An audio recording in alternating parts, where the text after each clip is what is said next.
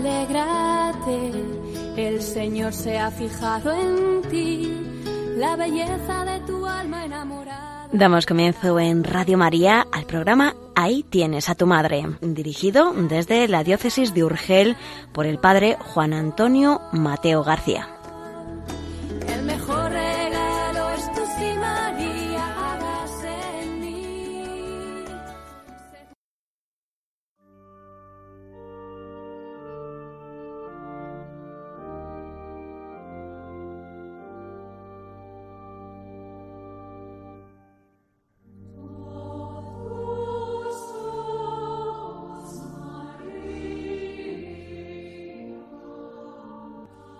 Estimados en María, bienvenidos al programa Ahí tienes a tu madre.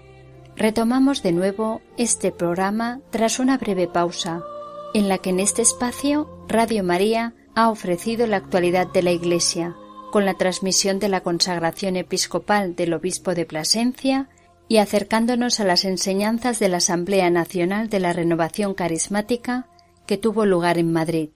Si es que es un lujo lo que tenemos con Radio María, sin movernos de casa, tan pronto estamos en Roma como en San Sebastián, y lo oímos todo como si estuviéramos en primera fila.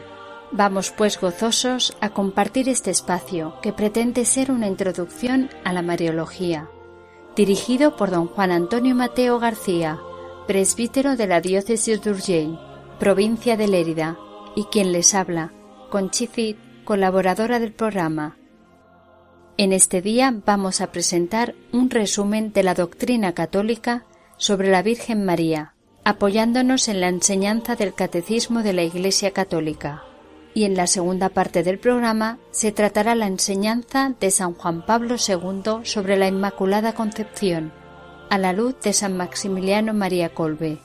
Sin más preámbulos, dispongamos nuestro corazón para contemplar las grandezas de María.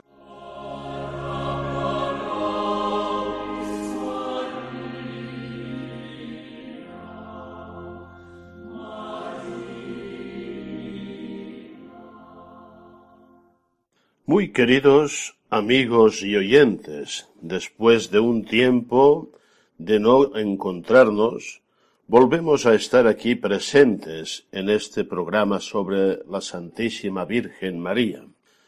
Estamos en tiempo de verano, un tiempo que muchos aprovechan si pueden para hacer unas merecidas vacaciones, pero también otros, acertadamente, aprovechan para formarse, para ponerse al día en muchos aspectos de su vida.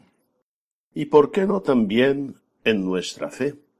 El tiempo de verano puede ser un tiempo propicio para estudiar, para reflexionar sobre nuestra fe, para conocerla mejor, pues esta es una gran necesidad en nuestros tiempos, que los cristianos conozcan, asimilen, interioricen y vivan la fe católica.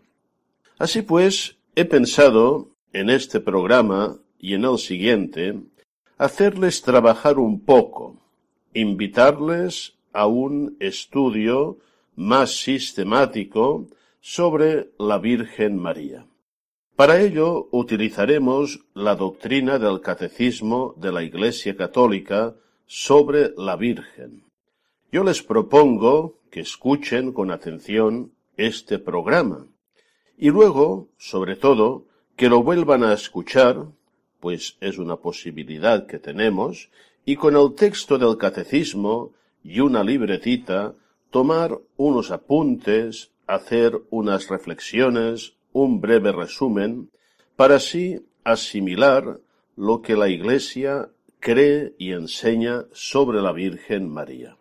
Este resumen de doctrina católica sobre la Virgen, basada en el catecismo, puede ser de gran utilidad para una primera formación en este tema y conocer qué enseña exactamente la Iglesia sobre María y compartirlo con aquellos hermanos nuestros que no lo conocen. Hay que decir que la enseñanza del Catecismo de la Iglesia Católica sobre la Virgen recoge lo mejor del Concilio Vaticano II y de toda la tradición magisterial. Así pues, ánimos a la escucha y al estudio. Conocer mejor a la Virgen también supondrá una mejora de toda nuestra vida cristiana.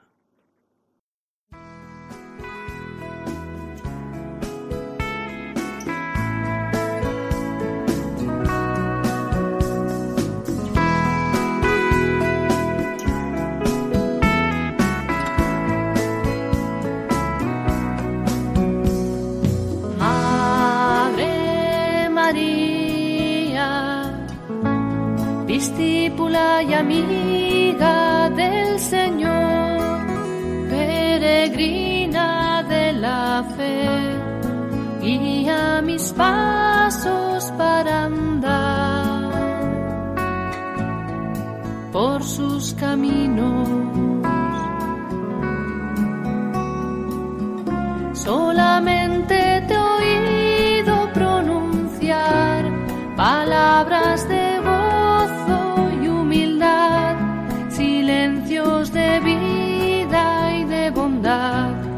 ternura de madre. Se alegra mi espíritu en Dios, porque se ha fijado en la humildad.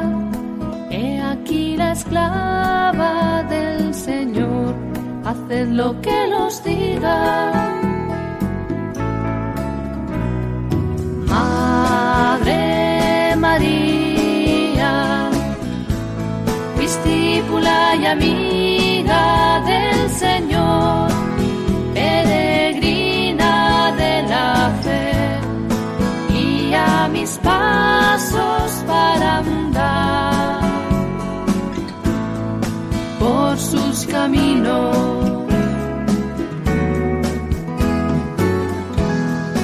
Hágase, Señor, tu voluntad, supiste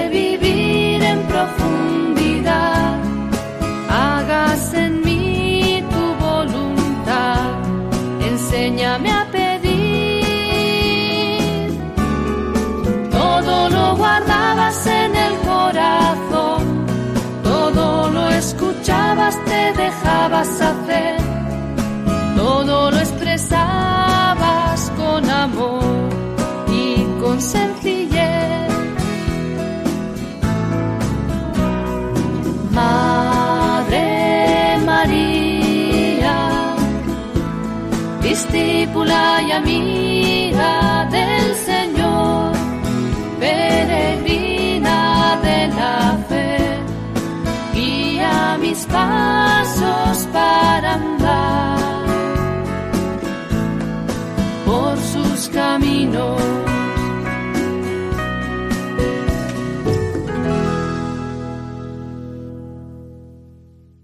La enseñanza sobre la Virgen María que encontramos en el Catecismo de la Iglesia Católica se encuentra como esparcida, diseminada a lo largo del texto. No es que haya un apartado único y todo seguido que vaya exponiendo la doctrina. La encontramos, pues, esta doctrina en diferentes momentos. Llama la atención que una de las primeras cuestiones sobre María que trata el Catecismo de la Iglesia Católica es la consideración de María como mujer creyente, como mujer de fe, como modelo supremo de la fe. Para introducir este aspecto que encontraremos expuesto en los números 148 y 149, que más tarde también escucharemos en este programa, quiero citar unas palabras de una catequesis del Papa Francisco que impartió el año 2013. Partía de una frase que encontramos en la Constitución Lumen Gentium del Concilio Vaticano II, donde se decía literalmente, la Madre de Dios es figura de la Iglesia en el orden de la fe, de la caridad y de la perfecta unión con Cristo. Hay que decir que la frase procede de San Ambrosio, y comentando este texto, el Papa decía, en qué sentido María representa un modelo para la fe de la Iglesia. Y decía lo siguiente, pensemos en quién era la Virgen María, una chica judía que esperaba con todo el corazón la redención de su pueblo. Pero en aquel corazón joven de Israel había un secreto que ni ella misma conocía. En el diseño de amor de Dios estaba destinada a convertirse en la madre del Redentor. En la Anunciación, el mensajero de Dios la llama llena de gracia y le revela este proyecto. Y María responde sí. Y desde este momento la fe de María recibe una luz nueva. Se concentra en Jesús, el Hijo de Dios, que de ella ha tomado la carne y en que se cumplen las promesas de toda la historia de la salvación. Y decía el Papa Francisco, la fe de María es el cumplimiento de la fe de Israel, y en este sentido es el modelo de la fe de la Iglesia, que tiene como centro a Cristo, encarnación del amor infinito de Dios. Y seguía diciendo el Papa Francisco, ¿cómo vivió María esta fe? Es una pregunta interesante. En la sencillez de las miles ocupaciones y preocupaciones cotidianas de todas las madres, como proveer la comida, el vestido, la atención de la casa. En esta existencia normal de la Virgen fue el terreno donde se desenvolvió una relación singular y un diálogo profundo entre ella y Dios, entre ella y su Hijo. El sí de María, ya perfecto desde el principio, creció hasta llegar a la hora de la cruz. Allí su maternidad se amplió, abrazándonos a cada uno de nosotros, nuestra vida, para guiarnos hacia su Hijo. María vivió siempre inmersa en el misterio de Dios hecho hombre, como su primera y perfecta discípula, meditando todas las cosas en su corazón a la luz del Espíritu Santo, para comprender y poner en práctica toda la voluntad de Dios. Y acababa diciendo el Papa, y nos lo dice hoy a nosotros, preguntémonos, ¿Nos dejamos iluminar por la fe de María nuestra Madre? ¿O bien consideramos que es una cosa lejana, muy distinta de nosotros? En los momentos de dificultad, de prueba, de oscuridad, la consideramos como modelo de confianza en Dios que quiere nuestro bien? La fe de María nos ayuda a vivir nuestra fe María nos orienta, nos guía, nos ilumina, como ninguna criatura puede hacerlo, porque ella refleja mejor que nadie la luz de Cristo que ella recibió con fe perfecta. ¿Qué hubiese pasado si ella hubiese dicho que no? o ignorado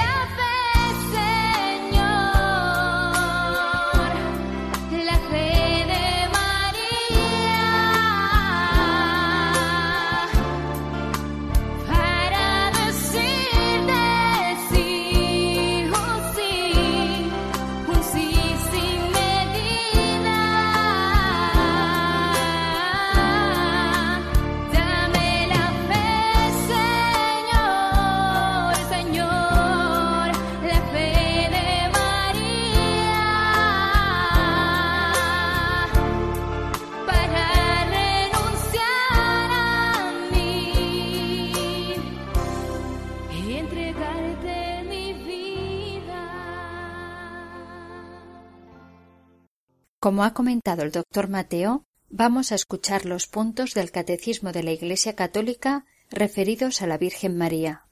María, modelo supremo de fe. Punto 148. La Virgen María realiza de la manera más perfecta la obediencia de la fe. En la fe, María cogió el anuncio y la promesa que le traía el ángel Gabriel, creyendo que nada es imposible para Dios y dando su asentimiento. He aquí la esclava del Señor, hágase en mí según tu palabra. Isabel la saludó. Dichosa la que ha creído que se cumplirían las cosas que le fueron dichas de parte del Señor.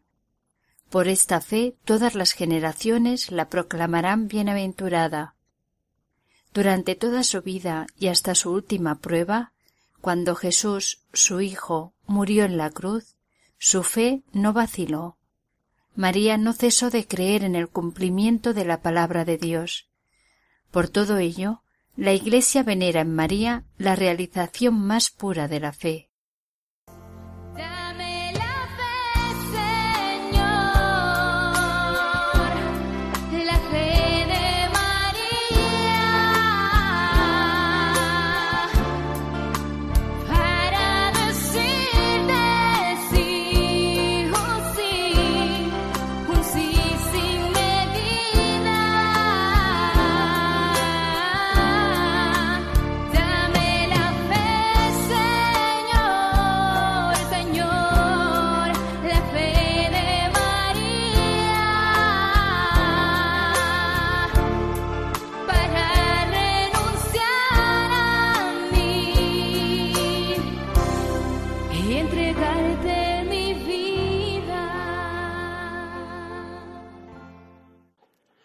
Y como corolario de este apartado importante dedicado a la fe de María, voy a compartir con todos vosotros, queridos oyentes, un texto teológico, una página de un teólogo que creo que expresa muy bien lo que hemos querido decir hasta ahora.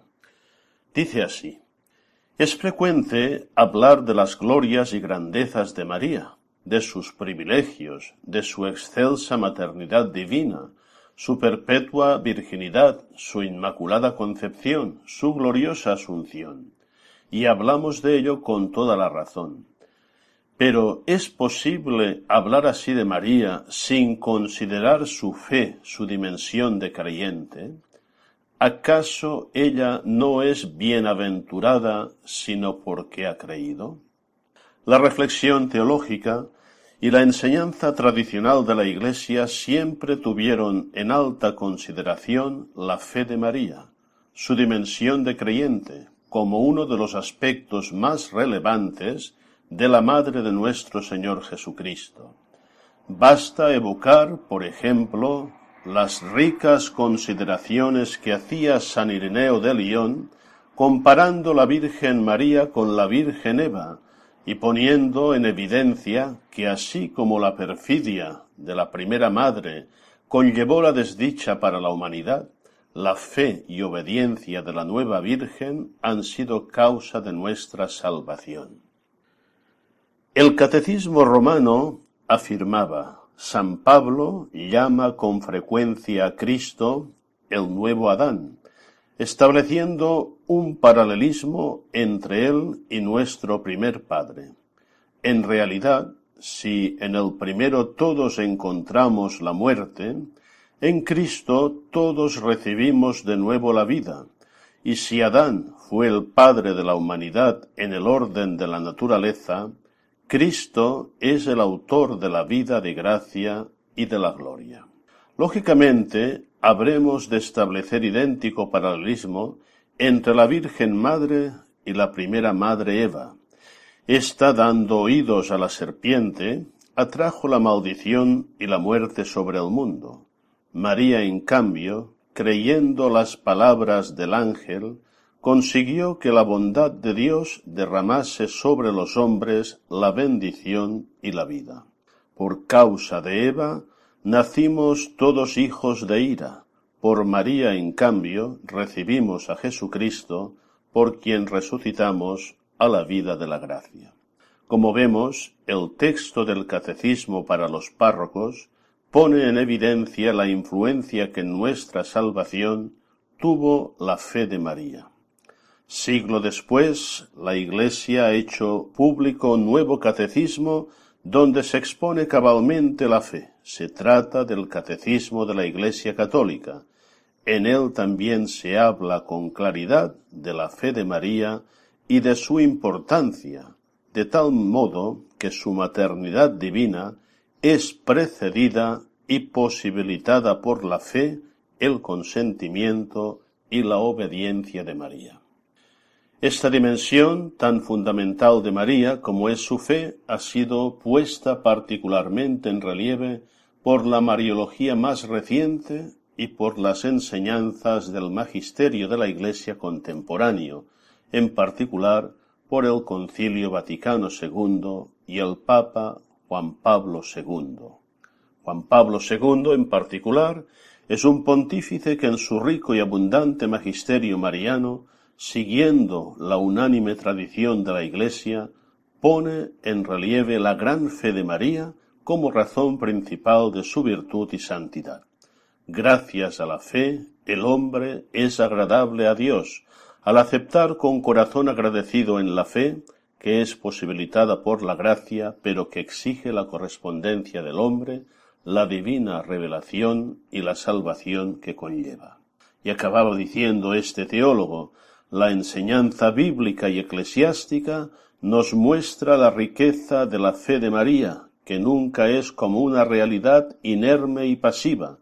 La fe de María, modelo de la fe del creyente y del conjunto de la Iglesia, llevó a Nuestra Señora a comprometerse activamente y a colaborar con los designios salvíficos de Dios. Hasta aquí el texto de un teólogo por mí muy valorado que tuve de profesor hace años en la Gregoriana, el padre Alfaro, que escribió un precioso y profundo libro sobre María titulado Bienaventurada tú que has creído.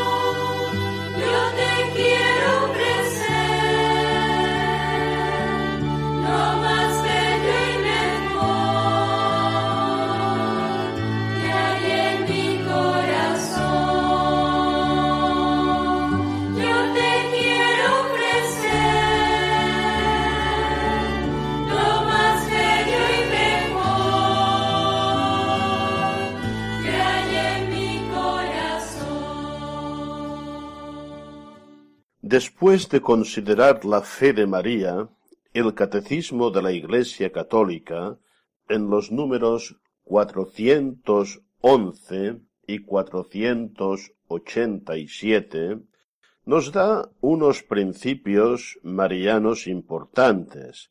Se refieren sobre todo a la Inmaculada Concepción de la Virgen María, a esta acción previa de Dios ¿Qué hace de María un ser verdaderamente extraordinario y dispuesto para la obra de la salvación.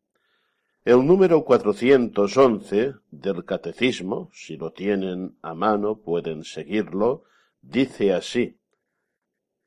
La tradición cristiana ve en el pasaje de Génesis 3:12, llamado el primer Evangelio, un anuncio del nuevo Adán que por su obediencia hasta la muerte en la cruz repara con sobreabundancia la descendencia de Adán. Por otra parte, numerosos padres y doctores de la Iglesia ven en la mujer anunciada en el protoevangelio la madre de Cristo, María, como nueva Eva. Ella ha sido la que, la primera, y de una manera única, se benefició de la victoria sobre el pecado alcanzada por Cristo. Fue preservada de toda mancha de pecado original y durante toda su vida terrena, por una gracia especial de Dios, no cometió ninguna clase de pecado. Y sigue diciendo el catecismo, la doctrina sobre Cristo y sobre María se iluminan mutuamente. Esto nos hace ver la íntima e indisoluble unión entre Cristo y María. De este texto resaltaría un concepto que todos los oyentes deberían aprender y conocer, que es el llamado protoevangelio, que literalmente quiere decir el primer evangelio o el primer anuncio de la salvación. Inmediatamente después de la caída del hombre, del primer hombre y de la primera mujer por el pecado, el Señor no lo abandona a su suerte, sino que le anuncia esta salvación. Esta salvación que vendrá de Cristo, nuevo Adán, y asociada a Cristo, la nueva Eva, María. Tanto este es un concepto clave en Cristología y en Mariología que deben conocer. Si alguien les pregunta qué es el protoevangelio, ahora ya saben la respuesta. También es importante esta conexión que no se puede nunca interrumpir entre Cristo y María. En el número 487 también se insiste en este aspecto. Dice así, lo que la fe católica cree acerca de María se funda en lo que cree acerca de Cristo, pero lo que enseña sobre María ilumina a su vez la fe en Cristo, principios básicos de la teología y de la fe católica. Por lo que respecta a la Inmaculada Concepción de la Virgen María, ahora vamos a ver un texto muy muy extraordinario, a mi juicio una enseñanza preciosa del Papa San Juan Pablo II y que fue una homilía que pronunció en la Basílica de Santa María la Mayor el 8 de diciembre, solemnidad de la Inmaculada, del año 1982. Y en aquella homilía, que es una perla, una perla magisterial y teológica, el Papa San Juan Pablo II explica muy bien esta perspectiva eh, cristológica de la Inmaculada Concepción de María a la luz de un gran teólogo y de un gran santo, San Maximiliano Kolbe. Están escuchando el programa Ahí tienes a tu madre, dirigido por el doctor Juan Antonio Mateo, que quincenalmente los sábados a las once en Radio María expone un tema mariológico. En el día de hoy se está profundizando en la doctrina del Catecismo de la Iglesia Católica sobre la Virgen María. Y ahora escucharemos una humilía de San Juan Pablo II sobre la Inmaculada Concepción. Les animamos a enviar sus consultas al correo electrónico del programa. Ahí tienes a tu madre arroba radiomaria.es. Enseñanza de San Juan Pablo II sobre la Inmaculada Concepción de la Bienaventurada Virgen María a la luz de San Maximiliano María Colbe. Te saludo, llena de gracia, el Señor es contigo. Mientras estas palabras del saludo del ángel resuenan suavemente en nuestra alma, Deseo dirigir la mirada, junto con vosotros, queridos hermanos y hermanas, sobre el misterio de la Inmaculada Concepción de la bienaventurada Virgen María con los ojos espirituales de San Maximiliano Kolbe. Él dedicó todas las obras de su vida y de su vocación a la Inmaculada.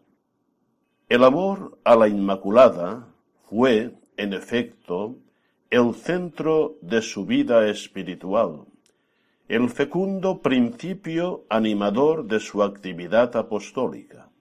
El modelo sublime de la Inmaculada iluminó y guió su intensa existencia sobre los caminos del mundo e hizo de su muerte heroica en el campo de exterminio de Auschwitz un espléndido testimonio cristiano y sacerdotal. Con la intuición del santo y la finura del teólogo, Maximiliano Kolbe meditó con agudeza extraordinaria el misterio de la concepción inmaculada de María a la luz de la Sagrada Escritura, del Magisterio y de la liturgia de la Iglesia, sacando admirables lecciones de vida. Ha sido para nuestro tiempo profeta y apóstol de una nueva era mariana destinada hacer brillar con fuerte luz en el mundo entero a Cristo y su Evangelio. Esta misión que él llevó adelante con ardor y dedicación, lo clasifica, como afirmó Pablo VI en la homilía para su beatificación, entre los grandes santos y los espíritus videntes que han comprendido, venerado y cantado el misterio de María. Asimismo, conocedor de la profundidad inagotable del misterio de la concepción inmaculada, para la cual las palabras humanas no son capaces de expresar aquella que ha llegado a ser verdadera Madre de Dios. Su mayor dolor era que la Inmaculada no fuera suficientemente conocida y amada a imitación de Jesucristo, y como nos enseña la tradición de la Iglesia y el ejemplo de los santos. En efecto, amando a María, nosotros honramos a Dios que la elevó a la dignidad de madre de su propio Hijo hecho hombre, y nos unimos a Jesucristo que la amó como madre. No la amaremos nunca como Él la amó. Jesús ha sido el primero en honrarla como su madre, y nosotros debemos imitarle también en esto. No renunciemos nunca a igualarle en el amor con que Jesús la amó, afirmaba San Maximiliano María Kolbe. El amor a María, afirma este santo, es el camino más sencillo y más fácil para santificarnos, realizando nuestra vocación cristiana. El amor de que habla no es, en verdad, sentimentalismo superficial, sino que es esfuerzo generoso, es donación de toda la persona, como él mismo nos demostró con su vida de fidelidad evangélica hasta su muerte heroica. Meditemos este primer punto de la homilía de San Juan Pablo II.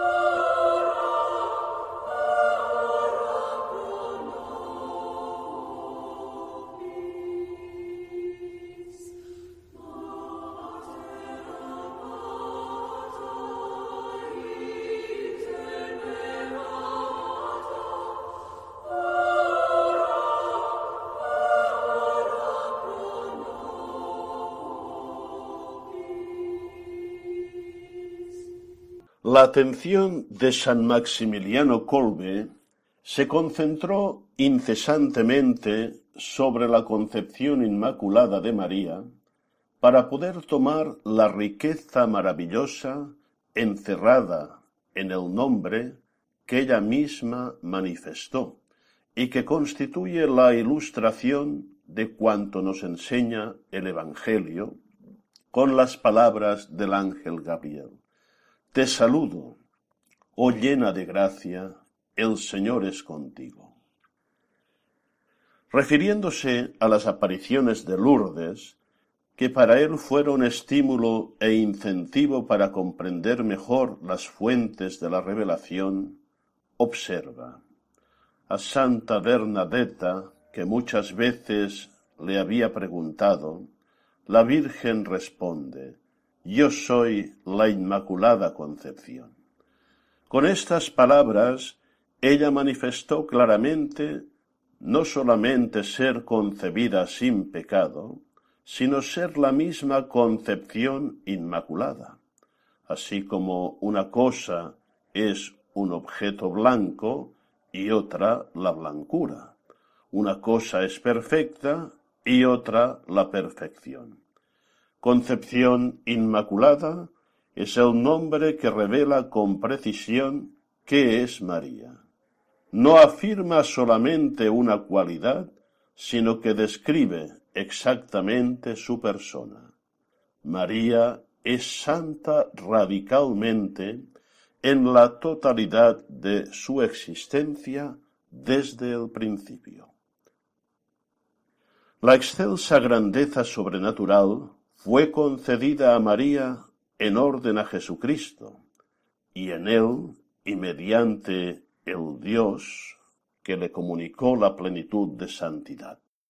María es inmaculada porque es madre de Dios, y llega a ser madre de Dios porque es inmaculada, afirma San Maximiliano Kolbe.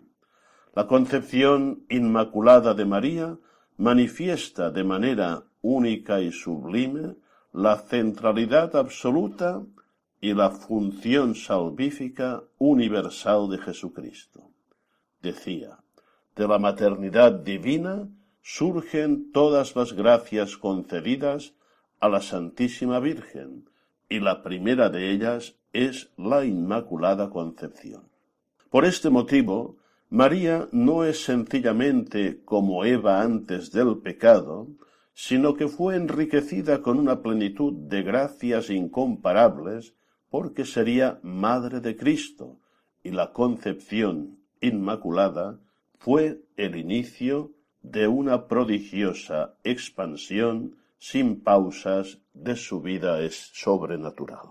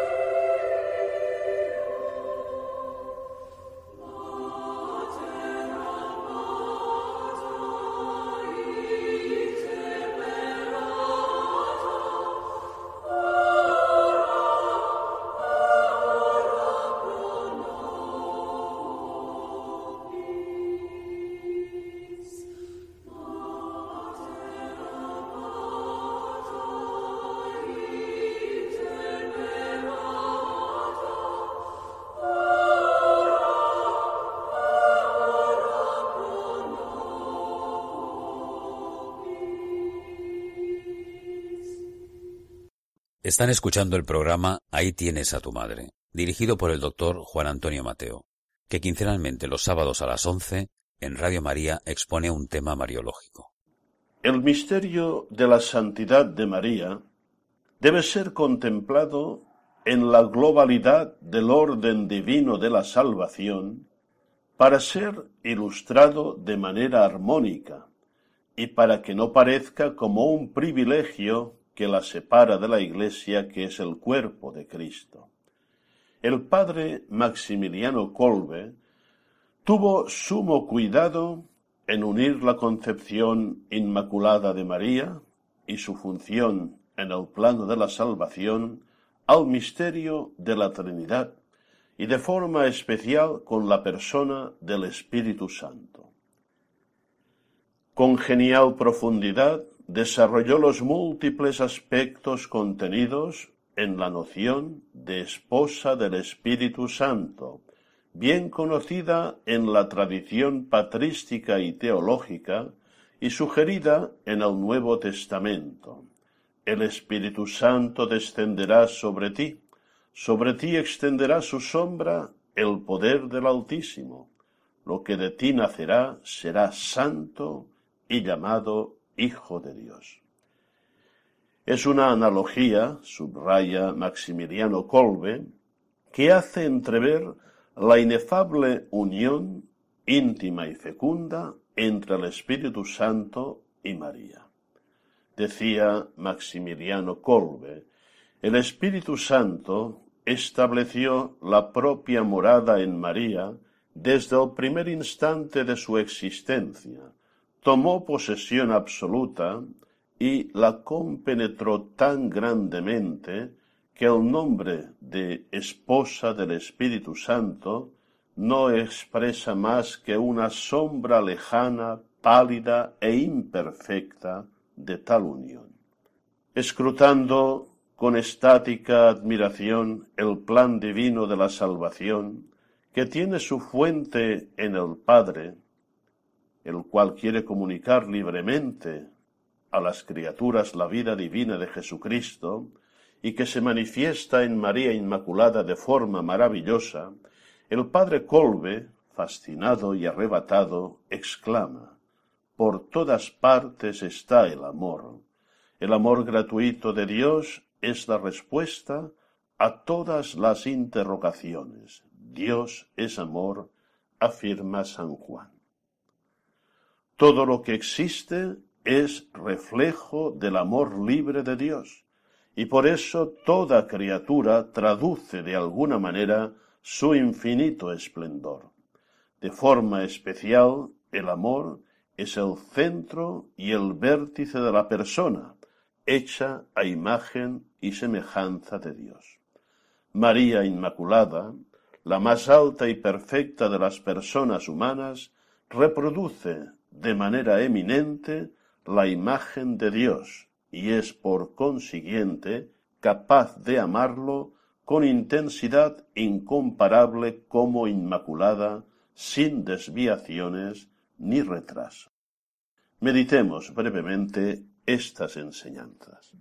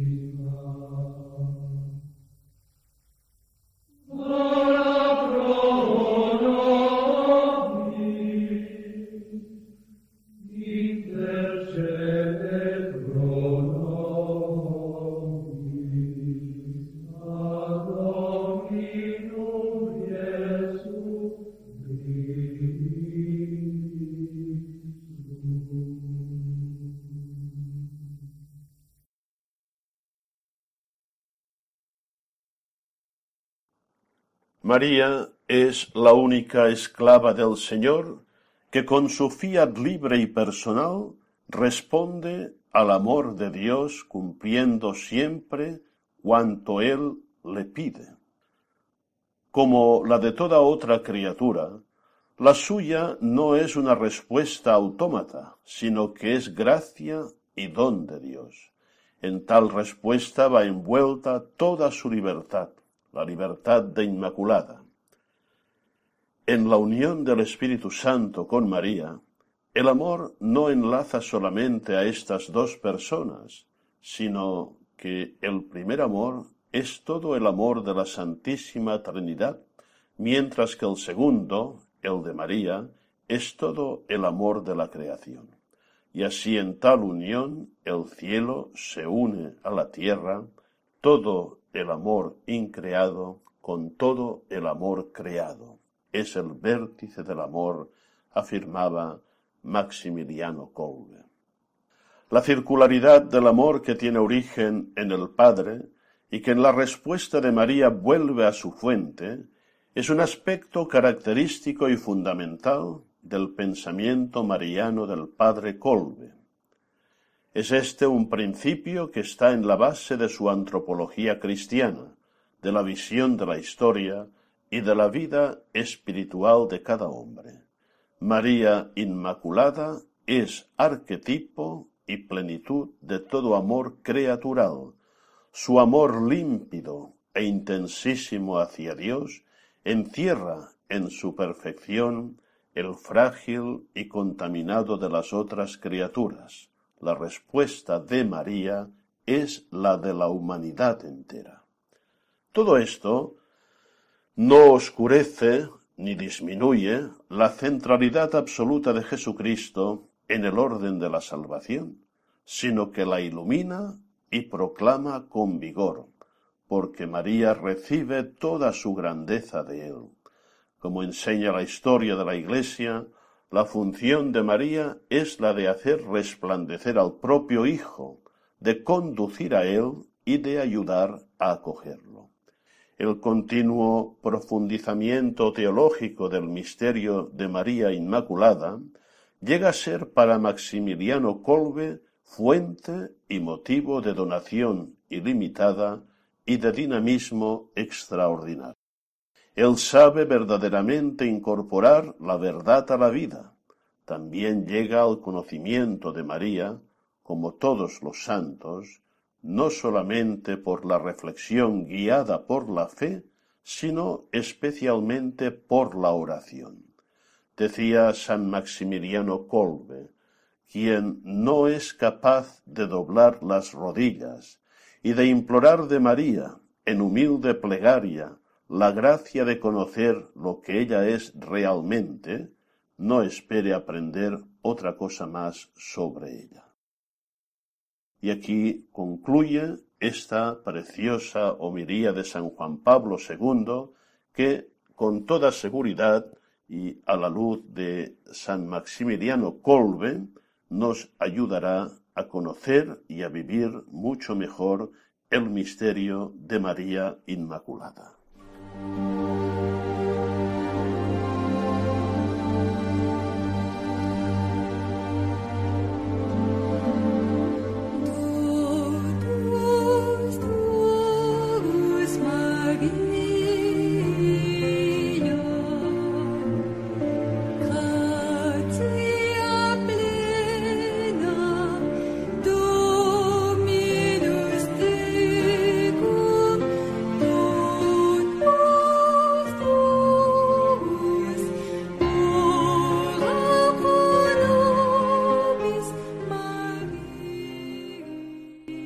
Estimados oyentes, llegando al final del programa, les recordamos el correo electrónico al que esperamos recibir sus consultas e impresiones.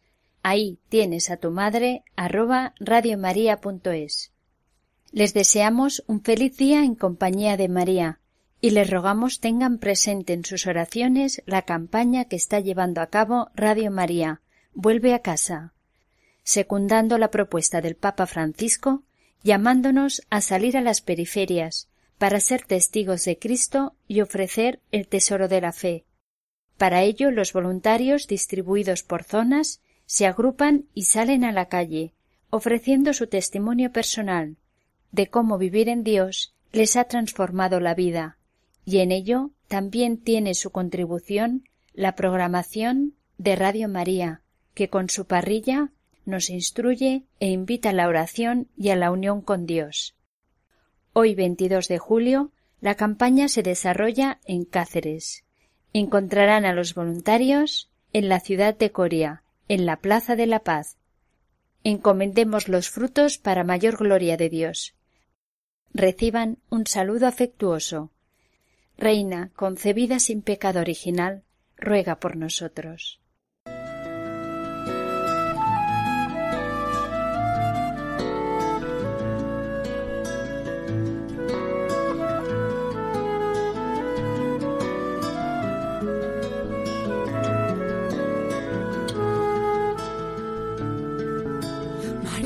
alégrate, el Señor se ha fijado en ti. Finaliza en Radio María, Ahí tienes a tu madre, un programa dirigido desde la diócesis de Urgel por el padre Juan Antonio Mateo García. Su espíritu desciende hoy y la gracia se derrama hasta llenar tu corazón. El mejor